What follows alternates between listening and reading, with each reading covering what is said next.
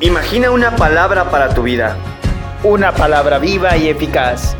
Como una espada que atraviesa el corazón. Una lámpara que guarde tus pasos. Como una luz en tu camino. Una palabra que viene a darte vida.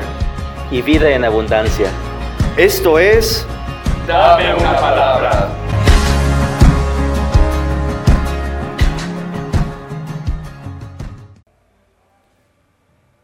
Del Santo Evangelio según San Juan.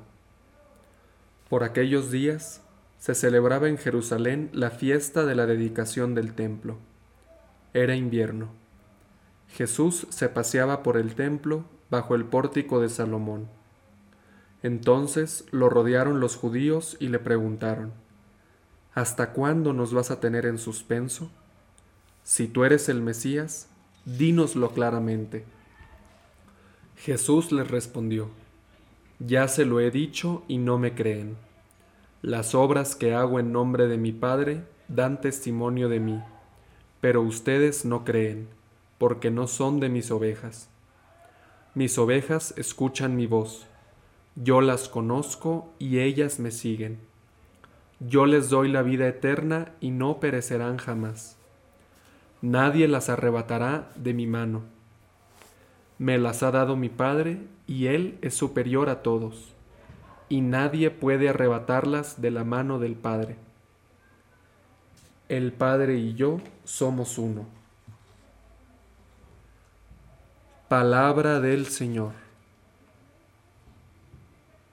Hola, ¿qué tal? Soy el seminarista Andrés y me gustaría compartir contigo la siguiente reflexión. En el pasaje del Evangelio que acabamos de escuchar, Jesús se encuentra en el templo de Jerusalén, exponiendo su misión como buen pastor, en claro tono antagónico con las autoridades religiosas judías, quienes eran falsos pastores. En efecto, Jesús es nuestro sumo pastor. Él nos conoce perfectamente a nosotros, sus ovejas, y nosotros lo escuchamos y lo seguimos. Sin duda alguna, a través de los sacramentos, es Jesús mismo quien nos comunica la vida eterna y así no pereceremos.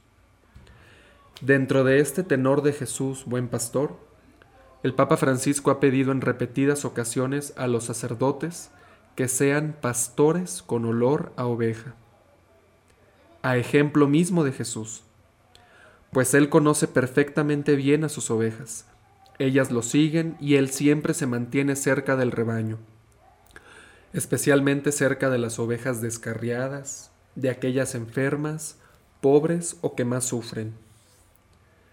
Te invito a pensar en los sacerdotes que has conocido y tratado a lo largo de tu vida.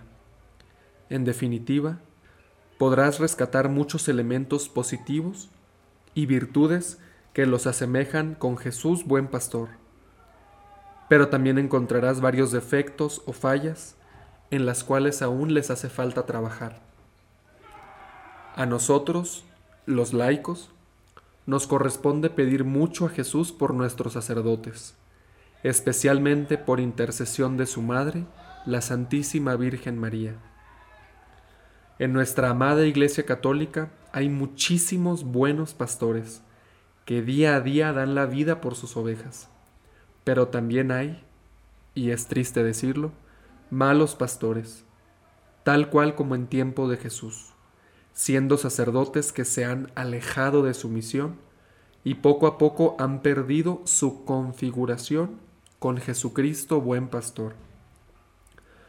Pidamos pues el día de hoy por todos los sacerdotes del mundo, en especial por aquellos más necesitados de Jesús, para que Él toque sus corazones y los transforme y los asemeje al de Él, y que así cumplan su misión de entregarse por sus ovejas y conducirlas al Padre.